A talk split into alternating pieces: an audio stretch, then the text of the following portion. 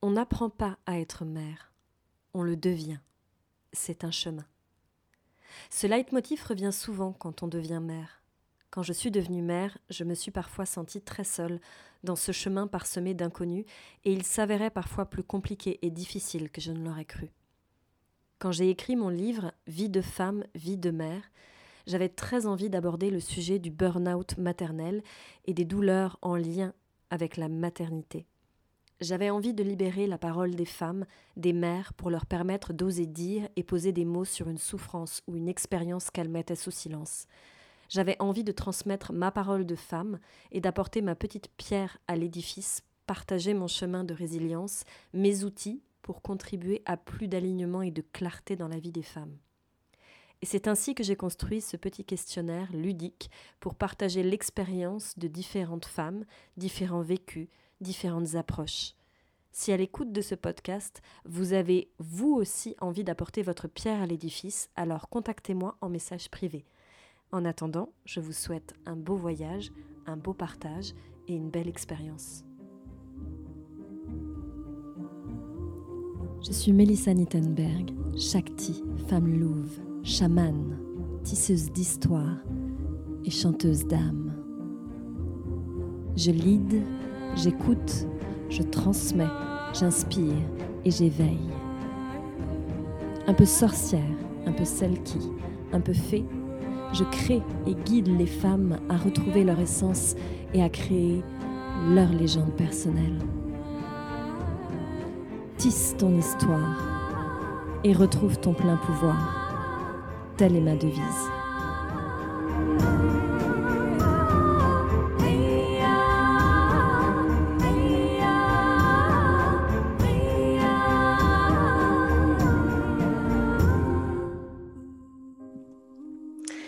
Bonjour et bienvenue dans ma petite chronique Vie de femme, vie de mère. Et aujourd'hui, je reçois Céline. Bonjour Céline. Bonjour Mélissa. Alors Céline, tu es maman? Oui. Oui. Deux enfants. tu as deux enfants qui ont quel âge? Donc aujourd'hui, mon fils a 7 ans et demi et ma fille a 13 ans et demi. Ok. Et est-ce qu'il y a une particularité à ta vie de maman, quelque chose que tu aimerais partager avec nous, qui fait que euh, voilà, tu vois par rapport à d'autres parcours de, maman, c'est quelque chose de, particulier que tu as envie de partager? Il y aurait beaucoup de choses à dire. Euh, une des particularités de mon parcours de maman, j'ai pas vraiment eu une maman très présente et que j'ai moi-même été euh, élevée, entre guillemets, euh, par diverses personnes de ma famille avant de retrouver ma maman. Et donc, euh, devenir maman, en fait, ça m'a... Je me suis rendu compte que ça allait être, que c'était un vrai challenge pour moi et que c'était absolument pas du tout quelque chose de, de fluide et d'évident, alors que j'étais persuadée que l'instinct maternel en quelque sorte, euh, faisait, faisait, faisait l'essentiel. Mmh donc, euh, donc euh, je suis une maman qui n'a pas eu, on va dire, un modèle de maman, en quelque sorte. Donc, voilà, peut-être ma particularité. Ok. Alors, on y va, on commence. Première question. Quel est ton plus beau souvenir de maman? Euh, je pense que c'est le jour de la naissance de mon premier enfant, de ma fille, euh, parce que en fait, pendant toute ma grossesse, euh, j'ai pas spécialement, bien sûr, je savais que j'étais enceinte et que j'allais avoir un enfant. J'avais choisi de ne pas connaître le sexe de mmh. mon enfant pour avoir vraiment ce côté cadeau à déballer. que j'allais déballer toute seule et que je m'étais faite à moi-même, bon, grâce au papa aussi. Mais je me suis dit, s'il y, a bien un seul et vrai cadeau dans la vie que, voilà, vraiment mystérieux, ça sera celui-là. Donc, euh, je trouvais que c'était magnifique euh, et excitant de ne pas connaître le sexe. Donc, euh, donc, quelque part, ça enlève quand même une certaine réalité peut-être aussi à la grossesse parce que tout est mystérieux. On ne sait pas si une mmh fille, c'est un garçon. Donc, dans dans la préparation, dans beaucoup de choses, il y a une part encore d'inconnu. Euh, J'étais pas forcément euh, très, euh, comment dire, voilà, je savais que j'allais avoir un enfant, j'étais contente, mais j'avais pas cet instinct maternel pendant ma grossesse. Et euh, du coup, c'était plus les autres personnes qui me le renvoyaient. Ah, c'est super, t'es enceinte, c'est merveilleux. Je disais oui, oui, je suis enceinte. Mais voilà, tout le monde s'attendrit hein, autour d'une femme enceinte. Alors quand c'est son premier, enfin pour moi, je, je trouvais ça très bizarre.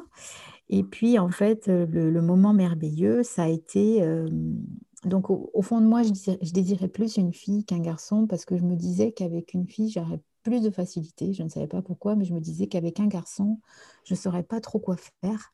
Mmh Et, euh, et je me disais que voilà, je, je désirais une fille. Et pendant la grossesse, euh, mon obstétricien, un jour, a fait euh, ce qui, moi, j'ai considéré comme une bourde, c'est-à-dire que j'ai cru qu'il avait dévoilé le sexe de l'enfant en disant il ressemblera à son papa. Et moi, je me suis dit, bon, bah, ça y est, c'est fichu, c'est un garçon, il nous l'a dit, et voilà, et machin, et truc, et bon, bref. Et euh, ben, le, le- voilà, l'un des plus beaux souvenirs, ça a été que bah, j'ai accouché. Alors, j'ai accouché le jour de mon anniversaire. Donc, euh, ma fille a le même jour euh, de naissance que moi. Et puis, en fait, ben, l'obstétricien était là. Et puis, en fait, il n'a pas annoncé le sexe. Il, a sorti. Et puis, bon, moi, dans ma tête, euh, je m'étais dit que c'était un garçon. Mais bizarrement, on avait le prénom de la fille. Puis, on était encore en très, très grand doute pour le prénom du garçon. Et puis, il me pose le bébé sur moi. Et puis, il me dit, mais vous regardez pas le sexe? Je lui dis, ben non, c'est un garçon. Il me dit, mais pourquoi? Quelle idée? Je dis, mais non, c'est une fille. Alors là, ça a été euh, waouh, c'était encore plus surréaliste. Ça, aussi, ça venait rajouter un côté complètement surréaliste. Je m'étais faite à l'idée, c'était deux ou trois mois avant la naissance, que c'était un garçon. Donc, euh, donc voilà, c'est un très beau souvenir. Et puis après, de la voir euh, dans, dans les petits berceaux transparents qu'il y a. euh, à l'hôpital, je trouvais, je la regardais et je me disais, c'est- je me disais, c'est magnifique, c'est nous qu'on a fait ça. Et puis en plus, on a le droit de la ramener chez nous. Voilà. Donc, euh, je me rappelle, c'était euh, c'était surréaliste, quoi. Je me disais, on a fait ça, puis on a le droit de la ramener chez nous, c'est à nous, quoi. Ouais, Donc, voilà mon, premier plus beau souvenir. Quelle a été ta plus grosse galère de maman? Alors, galère, ça veut dire euh, beaucoup de choses. Je sais Mmh pas, mais moi, dans, c'est par rapport à mon fils, ben, il a eu un. J'ai appris durant le, euh, le- le deuxième trimestre de grossesse euh, qu'il avait, euh, je vais dire, euh, une malformation, mais d'un point de vue médical, c'est pas une malformation. C'est une formation qui ne, qui n'a pas abouti, on va dire. Et euh, il a eu ce qu'on appelle il- une double fente labiale, c'est-à-dire la lèvre, euh, donc sa lèvre supérieure qui ne s'est pas formée comme il faut, mais ce n'est pas une malformation. Ça s'est arrêté de se former. Mmh. Donc il avait la lèvre qui était ouverte euh, à deux endroits. Et donc euh, c'est plus qu'une galère. Au début, c'est beaucoup de peur et de la stupéfaction et tout un tas de choses euh, au niveau émotionnel. Et voilà, on se sent coupable aussi. Je me suis sentie Mmh. coupable. Je me suis dit, si ça se trouve, c'est euh, la façon dont tu dors qui a fait que le bébé il s'est pas construit comme il faut. Bon, enfin.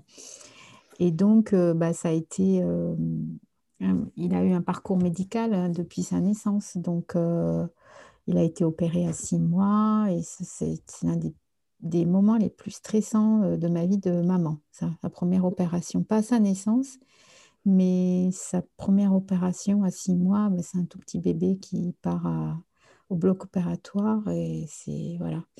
Donc, euh, donc voilà, le, Mmh. le, le- le petit souci, enfin je dis petit parce que c'est pas un petit souci, mais euh, ça a été, euh, voilà, ça a été euh, complexe au niveau émotionnel. On a beaucoup de peur, mais je dis toujours qu'on a eu beaucoup de chance aussi en même temps parce que ça aurait pu être pire que ce qu'il a eu en fait. Donc, euh, et on a eu beaucoup de chance parce qu'il y a une super équipe médicale euh, là où on est, Mmh. euh, super formée là-dessus. Donc, voilà, c'est galère et en même temps, dans la galère, de, de la chance. Enfin, c'est ce que je, c'est ce que j'en retiens. Est-ce que l'image que tu avais des mères a changé entre euh, avant ton premier enfant et après, quand tu es devenue maman? Et si oui, c'était quoi, toi, l'image que tu avais avant d'être mère? Alors, euh, ma perception, en tout cas, des mères, elle a changé. L'image des mères, bon, moi, j'avais pas, pas eu une image euh, maternelle vraiment concrète. Mmh vraiment, voilà moi, j'ai une image maternelle euh, donc de ma propre mère, de, on va dire, d'une forme de défaillance, d'absence. Les mères, les autres mères, ben, j'ai vu un peu de tout. Je me faisais aussi des interprétations entre les super mamans et puis euh, les mamans cool, les mamans euh, gâteaux, les mamans. bon, voilà. Après, avant que je devienne mère, j'avais la vie un peu comme tout le monde, c'est-à-dire que c'était, j'avais pas un avis tranché. Je, me, mm. je sais qu'une des choses que je pensais, c'est que je me disais, euh, oh là là, euh, comment ils font ces parents pour se laisser mener par le bout du nez parfois. Euh, ça serait mon enfant, je le recadrais bien rapidement et bien. Donc voilà, donc j'avais des, des, idées préconçues sur le fait que quand on était parents aussi, on avait une forme de pouvoir peut-être sur notre mmh. enfant. Mmh. Euh, voilà, qui, et cette idée a été mmh. très rapidement révolue. voilà, je pensais qu'un enfant c'était un Playmobil. Et en fait, je me suis rendu compte que pas du tout. Pas du tout, ce n'est pas un Playmobil. ok. Te souviens-tu de ton plus gros craquage ou pétage de plomb en tant que mère? Oh là là, il y en a eu plein. Mon dernier craquage, c'est quand euh, j'ai découvert, euh, bon, une fois de plus, euh, la chambre de ma fille avec des chaussettes par terre, des culottes qui traînent et un verre de lait végétal qui devait être dans la chambre depuis au moins deux semaines et qui n'était plus très très frais, qui était coagulé. Il y avait une petite, un petit écosystème qui s'était développé dans le. Et là, j'ai eu une crise, quoi. J'ai dit non, là, ça suffit, c'est pas possible, quoi. ça, c'est la dernière, hein, c'est la dernière en date. Mais voilà. Et dans ce cas-là, ça se manifeste comment? Tu cries, tu comment ça comment ça se manifeste ton pétage de plomb? Ben oui, ça me fait péter les plombs parce que parce qu'en fait, j'arrive pas à comprendre. Mais là, je me, je me dis comment on peut laisser un verre de lait ou on peut laisser de la nourriture dans sa chambre à, à la vue, hein. C'était pas sous le lit, hein. Mmh, mmh. à la vue, passer devant matin et soir et ne pas être perturbé par ce truc qui est en train de moisir. Et, et du coup, ça, ça me, à ce moment-là, quand je, quand je crise, ça me renvoie à me dire, intérieurement, je me dis, mais toi, tu ne faisais pas ça. Comment euh, Parce que tu savais que c'était pas bien, que c'était euh, pour toutes les mauvaises raisons du monde, euh, toutes les bonnes et, et, et, mauvaises raisons du monde. Toi, tu ne faisais pas ça. Tu, tu, débarrassais tes goûters, tes machins, euh, comment c'est possible qu'elle fasse ça? Et du coup, là, je pars dans un délire intérieur, mais comment, euh, qu'est-ce que tu lui transmets? Mais en fait, euh, tu n'arrives pas à lui transmettre ce qu'il faut. comment mmh. peut-elle? En fait, c'est beaucoup de questionnements. Je me mmh, dis, mmh, mais comment elle réfléchit, comment elle raisonne? Et là, je conclus en me disant oui, mais moi j'étais capable de débarrasser mon goûter, donc elle, elle, elle, a le même âge et elle est bien capable, et donc c'est mmh. ce que je finis par, par, par dire. Mais euh, je me monte, euh, j'ai une, une, succession d'idées, mmh de concepts, de jugements, de croyances qui s'enchaînent dans ma tête mmh et euh, qui, qui arrivent à la conclusion c'est inadmissible. Quelle a été ta plus grande leçon sur ton chemin de maman? Je ne sais pas si c'est une leçon, mais c'est euh, des prises de conscience, en tout cas, je dirais, mmh. que j'étais persuadée de pouvoir échapper, euh, entre guillemets, à mes blessures, à mes traumas.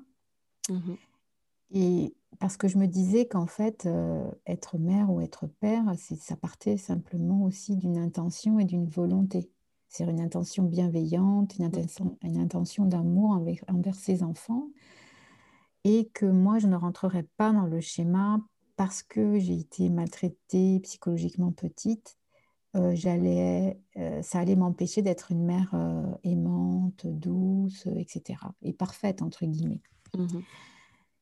Et en fait, je me suis euh, rendue rapidement compte que euh, c'est ce qu'on se prend, euh, c'est ce qu'on se reprend en fait euh, en pleine figure, et que la volonté, la simple bonne intention, en tout cas pour moi, c'est Mhm. moi, c'est ma prise de conscience. Je me dis que tant qu'on n'a pas travaillé, évacué ses blessures, euh, dépassé euh, ses problématiques et qu'on les a traitées, eh ben, on ne peut pas être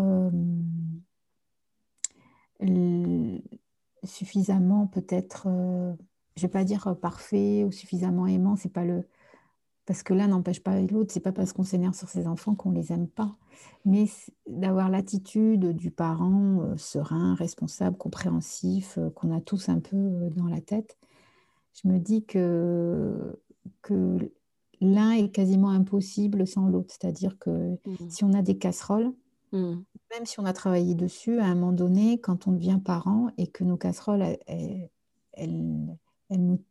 viennent de notre enfance, et c'est souvent, c'est souvent le cas, bah, c'est quand même très complexe de ne pas être de nouveau confronté Mhm. à, à ça, en fait. Et que, et qu'en fait, devenir parent, eh ben, ça implique d'être vraiment responsable de soi-même et de vraiment se prendre en charge aussi là-dessus et, euh, et de ne pas être dans le déni euh, de ses propres, euh, entre guillemets, dysfonctionnements, quoi.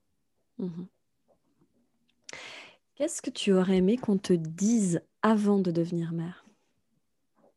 Ah bah exactement ce que je viens d'exprimer, quoi. C'est-à-dire que euh, je me suis toujours demandé pourquoi j'avais fait euh, les cours d'accouchement. euh, tout ce qu'on nous apprend, c'est avec une sage-femme, je crois. Ouais. on a droit à 10 cours avec une sage-femme. Sincèrement, d'ailleurs, je les ai pas... Attends, oui, je les ai fait la deuxième fois, mais ça a été vraiment différent. Euh, je pensais pas les faire et puis je suis allée voir une, une autre sage-femme avec qui vraiment, pour le coup, j'ai vraiment parlé de mon enfance. C'était plus euh, des cours, euh, c'était plus de la relation d'aide ou de l'écoute empathique et évacuer aussi les difficultés du premier accouchement et voilà, de ma première vie de maman, plus que les cours, savoir comment respirer, comment accoucher. Mhm. Ça peut servir, mais en fait, en un, un ou deux cours, ça, ça suffit. Et je me dis que sincèrement, voilà, la sécurité sociale, elle devrait euh, donner l'opportunité aux mamans et aux papas, avant d'avoir un enfant, pendant la grossesse, euh, de s'informer de, sur la parentalité, sur les challenges, sur euh, la psychologie d'un enfant, comment est construit, comment fonctionne le cerveau d'un enfant, tous ces trucs-là, sur quoi ça, on- ça va venir nous titiller, tous ces trucs-là qui, aujourd'hui, enfin, moi, après, rapidement, quand j'ai commencé à chercher des infos là-dessus, euh, ça a été compliqué. hein. À, à l'époque, il n'y Mhm. avait pas euh, tous les sites euh, d'information qu'il y a maintenant sur, euh, sur les neurosciences, sur la parentalité positive, etc. Et qu'à part le schéma punition, restriction, privation, etc., ben, il n'y avait pas d'autre schéma, en fait, de démocratiser, en fait. Mhm. Donc, euh, voilà. Je pense que devrait avoir l'opportunité de s'informer euh, bien comme il faut euh, sur, sur tout- toutes ces questions-là. Quel cadeau penses-tu le plus serviable à recevoir quand on est mère? Euh, en fait, je, je, la- je- je l'inviterais à, à oser euh, exprimer euh, ses blessures et justement les, les transformer, y voir euh, quelle était la richesse, etc. Et euh, je lui dirais de toujours se faire euh, confiance, en fait. Parce que quand on devient parent aussi, euh, on a tout le monde autour de nous qui nous dit fais pas ci, fais pas ça, trop gâté, trop ceci, pas assez. Et ça vient mettre un brouillard. C'est Mhm. tellement déjà complexe quand on a son premier enfant que Mhm. euh, bon, ça suffit, hein, quoi. Ne pas écouter euh, toutes ces, tous ces conseils et s'écouter soi d'abord et faire confiance à son bébé. Maman rime avec accouchement, rime avec allaitement. C'était comment pour toi? Euh, alors l'accouchement, mon premier, ça a été 22 euh, heures euh, de souffrance. Ça, a été, ça a été douloureux alors que j'étais persuadée, mais persuadée que j'allais accoucher comme une lettre à la poste parce que ma sœur, elle avait toujours accouché très très vite. Très très vite au point que les médecins lui avaient dit, prochaine grossesse, attention, premier signe, vous rappliquez tout de suite, sinon vous allez accoucher chez vous. Quoi. Vous pouvez accoucher chez vous. Donc, je m'étais dit, bon, voilà, patrimoine génétique, ça sera easy. Donc, j'étais vraiment persuadée de ça. J'étais hyper zen avant de... J'ai une grossesse euh, hyper zen, mais alors, euh, j'ai mis 22 heures, j'ai souffert. Au bout d'un moment, je, me dis, j'avais l'impression juste d'être un, un, corps et complètement dépossédée de ce corps et, et j'avais l'impression d'être sur une chaise électrique et qu'on me donnait des à-coups et puis que voilà, que j'étais euh, en train de vivre une torture, quoi. C'était vraiment euh, dur. Ça me brûlait dans le dos. Bon, enfin, j'ai accouché par les reins, comme on dit, c'est-à-dire que le bébé, il plaque les reins contre euh, l'arrière. Mmh, mmh. Donc, à chaque contraction, j'avais mal devant et dans le dos. C'était un supplice. Euh, et j'ai dû attendre euh, un bon moment avant d'avoir quelque chose euh, pour me calmer. Mais au bout d'un moment, je leur ai dit, si vous ne me donnez pas quelque chose, je vais faire une crise de nerfs. Vite Donc voilà, ça m'a épuisée. L'allaitement a été compliqué à mettre en place là aussi parce que c'est dommage, mais le personnel médical, ben, il n'est pas homogène dans son discours. Mmh c'est-à-dire qu'on m'amenait euh, des biberons euh, de lait alors que j'avais dit que, que je voulais allaiter. Mais on me disait, il faut quand même le nourrir parce que vous n'avez pas encore votre montée de lait ou alors elle ne prend pas assez. Donc, il faut quand même lui donner un peu de bib. Et moi, tout ça, ça m'a mis des... Et puis, il y en a une une fois qui m'a dit, une puricultrice, qui m'a dit, mais si vous lui donnez le bib, elle prendra plus jamais votre sein. Enfin bon. Mmh de, la culpabilité, de la confusion. Et puis, c'est mon médecin, qui, mon obstétricien, qui, en passant me voir, à me voir que j'étais complètement euh, euh, en dépression, euh, m'a voilà, m'a mis avec une autre puricultrice qui m'a suivi jusqu'à que je sorte de la clinique. Et petit à petit, l'allaitement s'est mis en place, mais ça a été compliqué. Je, je mmh. buvais des tisanes, etc. Et puis, j'ai allaité ma fille jusqu'à 9 mois. Et après au, bout d'un moment, c'est devenu euh, fluide, on va mmh. dire. Et puis après, j'ai même tiré le lait, euh, etc. Et pour mon petit garçon, j'ai pas pu allaiter. Ça, ça a été, euh, j'ai dû faire un deuil. Ça m'a rendu très triste. Mmh parce qu'en fait, à cause de ce qu'il avait à la bouche, il pouvait pas téter correctement. Mmh. Voilà. Et en plus, le personnel médical ne me l'a. En fait, dans ces cas-là, euh, bon, mon enfant, il est né dans un service, entre guillemets, où il était un petit peu plus surveillé, plus surveillé que les autres enfants, mmh euh, puisque c'était une naissance, euh, on va dire, pas à risque, mais avec un enfant qui arrivait avec un, mmh souci de santé. Et donc là, moi, je croyais ressortir au bout de trois jours de clinique. Bon, j'ai accouché à l'hôpital, du coup, et tous les jours, je demandais, c'est quand que je sors C'est quand que je sors Et en fait en fait, il y a eu un loupé dans mon suivi. On ne m'avait pas informé de tout un tas de choses. Et euh, notamment, ils m'ont laissé réaliser par moi-même que euh, je ne pourrais pas allaiter mon enfant. Et, euh, et du coup, j'en garde un souvenir douloureux parce que pour le coup, j'aurais préféré que quelqu'un m'explique que ça allait être compliqué, que voilà, peut-être il fallait que je réfléchisse à arrêter mes tentatives d'allaitement et que voilà, parce qu'il avait un problème. Mais moi, en fait, j'ai été, plutôt bien prise en charge par rapport à son souci pendant ma grossesse.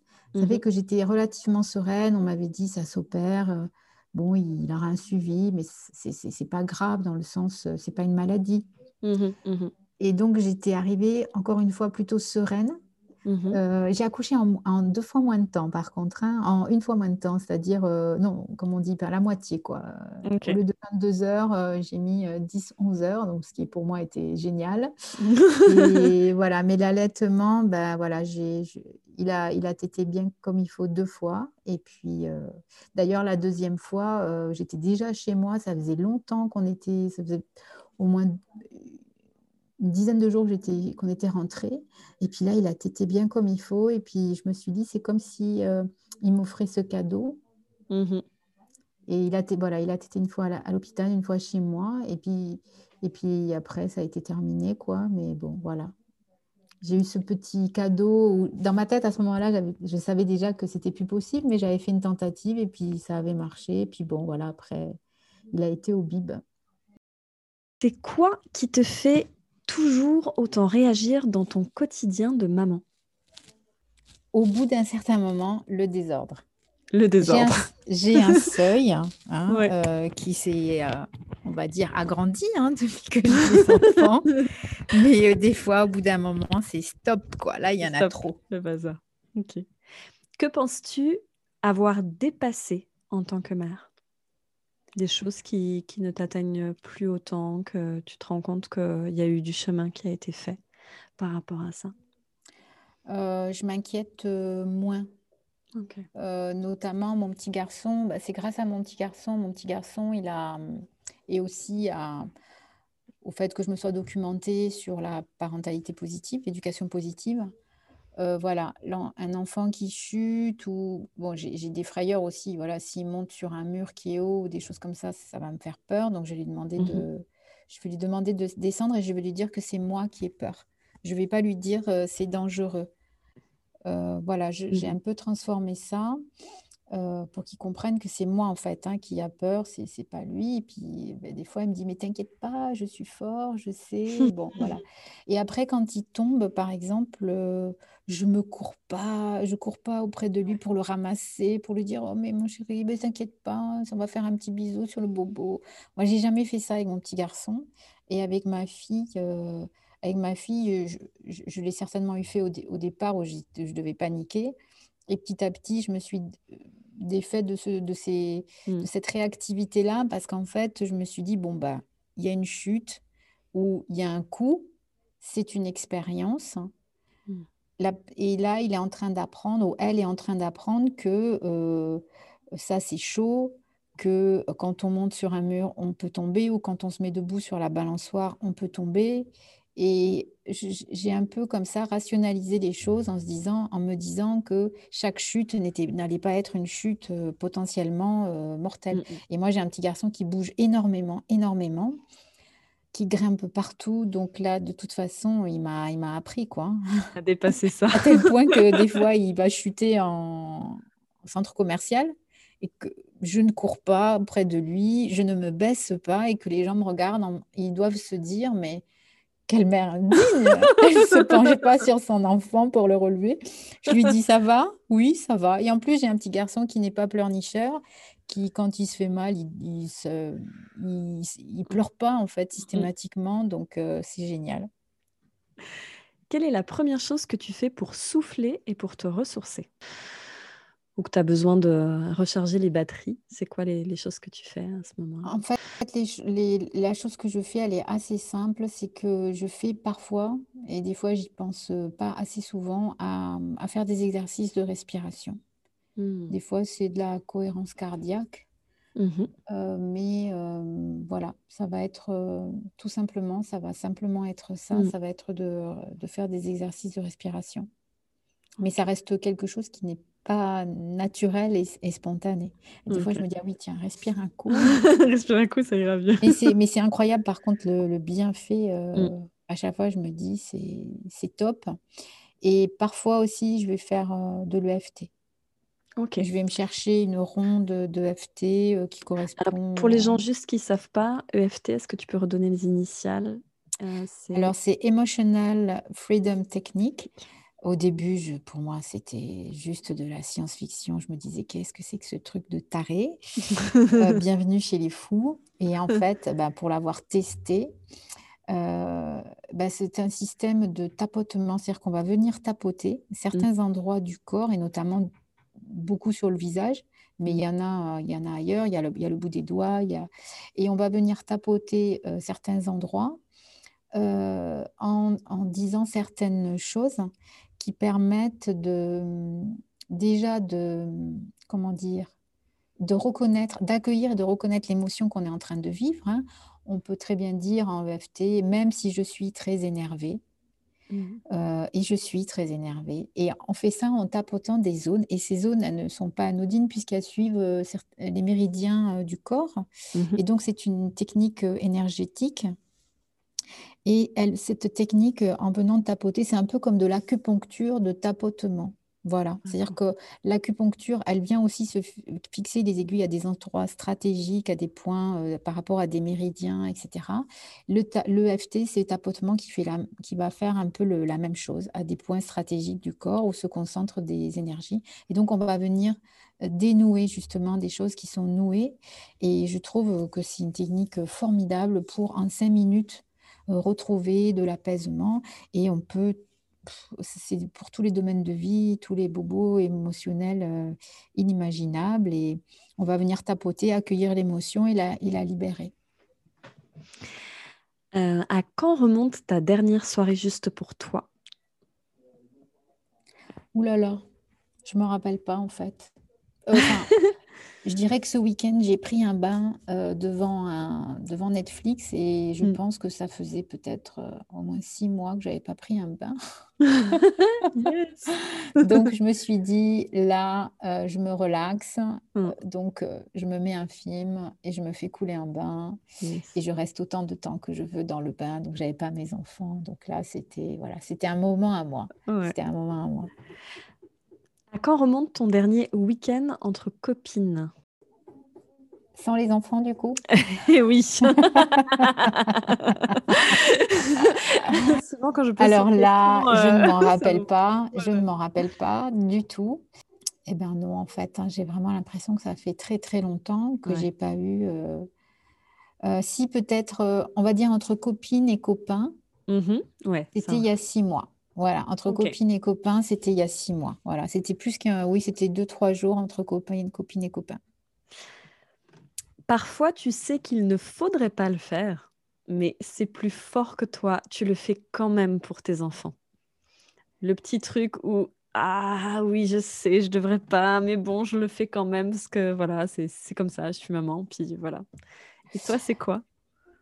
Ah bah moi, je vais avoir tendance à demander notamment à ma fille euh, qui a 13 euh, ans euh, si elle a bien mis son réveil, par exemple, pour se réveiller le lendemain, ou si elle a bien, si elle n'a pas oublié quelque chose qu'elle m'a dit en fait. Et, et du coup, je, je peux, ça peut être plus fort que moi d'être un peu le, le pense-bête, quoi, de mmh. dire attention, tu as bien ci, tu as bien ça. Mmh, ou, mmh, pour, mmh, ou, pour, mon fils, je vais avoir tendance à, aller prendre un truc, moi, plutôt que lui, le responsabiliser et lui dire, euh, ou, ne, ou, le laisser se tromper et ne pas prendre un truc dont il a besoin, et ben ça, ça va être plus fort que moi. Je vais, je vais, je vais le faire à sa place. Quoi. Ok. Quelle est la chose dont tu es le plus fier en tant que mère? Euh, que malgré, en fait, malgré tous les challenges que j'ai, parce que j'en ai quand même beaucoup, euh, et notamment avec ma fille, euh, parce qu'elle me renvoie, voilà, je crois qu'un enfant qui est de, voilà, du même sexe, hein, pour le papa, c'est peut-être plus le garçon. Moi, ma fille, elle me renvoie pas mal de, de challenges et ben, je suis quand même fière parce que je, quand même, je garde le dialogue avec elle, même s'il y a quand même régulièrement des tensions. Et, je lui exprime quand même euh, mon amour, en fait. Voilà. Mm. Euh, je lui dis que je l'aime, et voilà. malgré, euh, voilà, je... Et, et, je suis fière, oui, de lui... De, de, de, conserver le dialogue et de lui dire qu'elle a le droit de s'exprimer, qu'elle a le droit de ne pas être d'accord, qu'elle a le droit, elle a le droit d'avoir les émotions qu'elle a. Ça, je, ça, je, mm. Mm. Je, lui dis. Et euh, voilà, donc je suis quand même euh, fière de garder ce, dialogue, même pendant les difficultés, on va dire. Vie de femme, vie de mère, vie de couple, ton expérience de ça, c'est quoi? Oh là là, elle n'est pas, très, elle est pas très glorieuse. Et quelque part, c'est une croyance. Je pense que euh, les enfants sont une épreuve, mais pas au sens euh, péjoratif. Hein. Je mm. pense que c'est une épreuve, comme quand on va passer le bac, le, diplôme universitaire, que sais-je.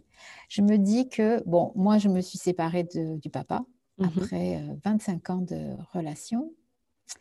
Euh, qui ont été avec des hauts, des bas, enfin, je pense, euh, un parcours peut-être assez classique. Mais vraiment, on n'a pas passé l'épreuve de la parentalité. On ne l'a pas passé dans le sens où je suis convaincue que les enfants sont un révélateur. Révélateur de la profondeur de l'amour que peut se porter un couple. Si l'amour est vraiment, si l'amour il est vraiment euh, au rendez-vous des parents, si le couple s'aime vraiment, il va tenir l'épreuve de la parentalité. Et moi, je me dis que notre couple, on ne s'aimait pas suffisamment, on ne s'aimait pas euh, suffisamment profondément, vraiment, dans tout ce qu'on pouvait être. Comme quand on dit dans un mariage pour le meilleur et pour le pire. Mhm. Le pire, chez l'un et chez l'autre, on ne l'aimait pas on n'était pas dans cet amour inconditionnel et on n'a pas passé l'épreuve des enfants. Bon, on a quand même eu nos deux enfants, mhm. mais c'est venu extraire de nous nos mauvais côtés qui se sont qui sont retombés, on va dire, dans le couple et le couple s'est défait euh, petit à petit. Donc je dis que les enfants sont une épreuve parce que euh, c'est comme un oral, comme un écrit qu'on doit passer et qui vient titiller, mhm. qui vient tester si on s'aime vraiment, si on est, entre guillemets, vraiment fait pour être ensemble. Et moi, là, je me suis dit, c'est le révélateur, tu sais, comme en chimie, quoi. Là, ça révèle que non, ça ne passe pas. j'adore, j'adore, j'adore, j'adore, j'adore le moment de, de l'examen. Je le garde. ah non, mais pour moi, c'est clair maintenant. Je me dis, là, euh, si tu passes ça, ton couple, c'est du béton. C'est du béton. As-tu une personne à qui tu peux confier tes enfants les yeux fermés? Euh, Oui, mais je sais qu'ils vont être. Euh, ça va être Disneyland. Ça être sais qu'ils vont manger euh, n'importe quoi, qui vont se coucher à 1h du matin, euh, qui mmh. vont être en petite culotte pour dormir alors qu'il fait froid, qu'on va les laisser vivre leur vie. Donc, euh, j'ai une amie comme ça où tout est permis chez elle. Donc, euh, c'est voilà, les enfants sont toujours ravis d'aller là-bas. Donc, moi, ça me challenge. Mais bon, je sais qu'ils sont heureux. Ok. Perfectionniste, exigeante ou contrôlante? Entre ces trois mots, lequel te parle le plus et pourquoi? Euh, alors, perfectionniste, euh, non, malgré que je l'ai en moi, mais c'est pas ce que j'impose à mes enfants. Je leur demande pas des notes, je leur demande pas, mm. voilà. Je, suis, je pense que je suis euh, exigeante mm. et peut-être un peu contrôlante, mais surtout exigeante. C'est-à-dire que je, je dis souvent à ma fille, j'aime pas faire les choses à moitié. C'est soit on les fait, soit on les fait pas, quoi. Mais quand on fait quelque chose, on le fait à fond et on le fait vraiment. Mm. Donc, euh, je suis exigeante dans le sens où je veux que quand ils font quelque chose, ils y mettent toute leur bonne volonté, qu'ils fassent de leur mieux. Mais je ne leur demande pas d'être le premier ou d'avoir les meilleurs résultats. Je ne suis pas du tout dans la compétition. Euh, d'ailleurs, je l'ai absolument, ce truc-là, je l'ai transmis à mes enfants. Euh, ma fille, elle s'en fiche d'être première.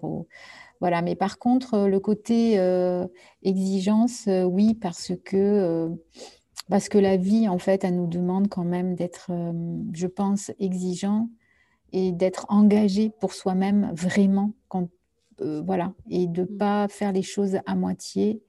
Ben, je me dis qu'on obtient les choses à moitié finalement et que bon, je me dis que c'est une valeur que j'ai en moi, donc euh, voilà. je suis exigeante, mais pas juste dans le dans, dans le fait de de faire de son mieux. Voilà. Dans ta vie de mère, qu'aurais-tu aimé changer ou faire différemment? Je, je, je, pense que par, enfin, je pense que parfois j'aurais préféré. Euh, en fait, ce que, tout ce que je sais aujourd'hui, j'aurais voulu le savoir avant. Ça m'aurait évité euh, beaucoup de choses, en fait. Hmm. Donc, euh, mais comme ça, c'est impossible. Je pense qu'il n'y a rien que, que... peut-être me séparer plus tôt, sincèrement, pour le bien-être des enfants. Je me dis que quand on sent que l'on tend vers ça, euh, on pense à tort. Ça, oui, ça, c'est peut-être ça. Je, pensais à tort que euh, plus je donnais une chance à, mon couple et plus c'était bon pour les enfants potentiellement. Et je pensais que euh, automatiquement, séparation signifiait que douleur. Mais aujourd'hui, je fonctionne mieux en tant que maman sans le papa. Mmh et les, les enfants ne, nous expriment pas, ne m'expriment pas du tout de mal-être du fait d'avoir des parents séparés. D'ailleurs, ma fille me dit, je ne voudrais pas que vous soyez ensemble. Parce qu'elle peut vraiment verbaliser les choses. Elle voit, hein, elle voit les disputes en moins, donc elle dit, franchement, comme ça, c'est super. Donc, mmh. elle ne voudrait pas revenir à la version d'avant, avec papa et maman à la maison. Donc, ça, c'est vraiment peut-être quelque chose que j'aurais aimé changer, c'est réaliser que se séparer, ce n'est pas que des inconvénients et que à ce moment-là, ce sont mes propres peurs que je transposais et que j'imaginais être leurs propres peurs et leurs propres souffrances. Mais en fait, c'était moi qui me disais mes enfants vont souffrir. Mais en fait, c'était mon prisme à moi. Mes enfants, bah, j'allais voir, j'allais découvrir. Mmh, voilà, ça c'est vraiment quelque chose que ouais, je me suis dit, tu as trop attendu. Et enfin, dernière question, quel est ton prochain rêve de femme? Euh, Mon prochain rêve de femme, c'est de, c'est assez récent, c'est pas quelque chose euh, auquel je pensais trop vraiment de, de retrouver une relation amoureuse.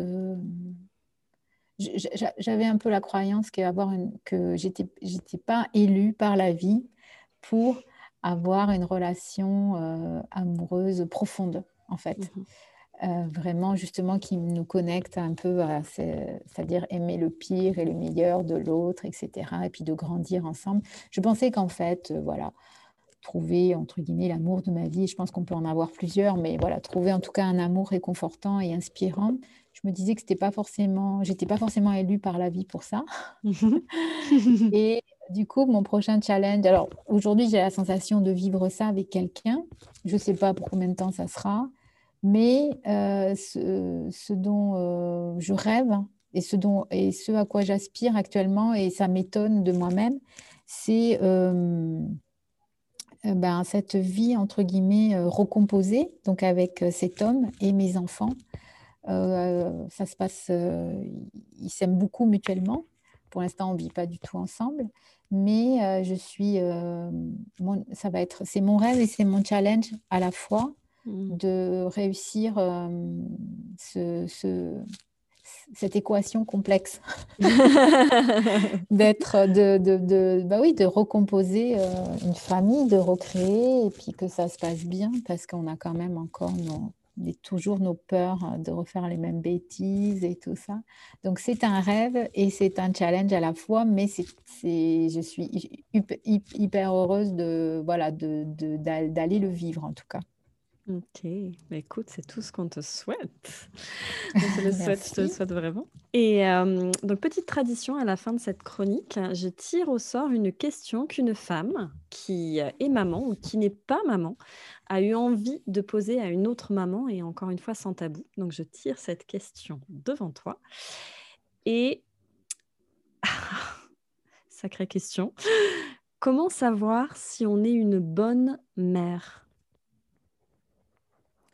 Oh là là, ça c'est la question que se posent, je pense, 80% des parents et pas que des mamans. Euh, je pense que, euh, alors moi, je suis encore habitée par ce fantasme d'être une bonne mère parce que je me, je me juge, je, voilà. Donc, comment savoir si je suis une bonne mère? En fait, euh, je pense qu'on est la mère que l'on doit être pour, pour les enfants que l'on a et que les enfants que l'on a sont ce qui doivent être pour nous, en fait. Donc, euh, j'évite de me poser trop cette question parce qu'en fait, elle est, moi, elle me tire vers la culpabilité. De... Et je pense qu'on est une bonne mère à partir du moment où on cherche toujours des solutions où on exprime son amour à son enfant, quoi qu'il arrive. pour moi, c'est très important parce que moi, j'ai vécu avec une maman physiquement absente, puis mmh après présente, mais euh, émotionnellement, relationnellement absente avec moi et qui ne m'exprimait pas son amour. C'était pas une méchante personne avec moi, mais vraiment il n'y avait pas de, il y avait pas de lien. Elle ne créait pas de lien, ne m'exprimait pas ses émotions vis-à-vis de moi. Et donc je me dis que quand même, la, à partir du moment où on exprime euh, notre amour à notre enfant, malgré tout ce qui peut arriver, bah, c'est quand même la base pour être euh, une bonne mère. Mm. Si, et bon, j'aime pas dire euh, bon, mauvais, etc. Mais voilà, je pense que c'est ça la base. C'est mm. l'amour, se remettre en question et toujours chercher des, des, solutions et, et, essayer de comprendre notre enfant. Moi, c'est son enfant, moi, c'est ce que j'essaye de faire avec les miens, euh, tant bien que mal. voilà, du mieux que je peux. Bah, écoute, j'adore cette image-là de justement de, faire de son mieux et d'essayer toujours de tendre euh, vers euh, une intention, en tout cas positive pour son enfant. Euh, j'aime beaucoup, j'aime beaucoup cette image-là. Je repars avec du coup aussi. Ainsi s'achève notre session de questions. Euh, Céline, vraiment, je te remercie pour, euh, pour, euh, pour ce magnifique voyage que tu nous as offert et cette confiance et cette transparence aussi dans ton parcours et dans tes réflexions de maman. Je te remercie beaucoup pour ta confiance. Merci d'être venue et d'avoir répondu à cette invitation.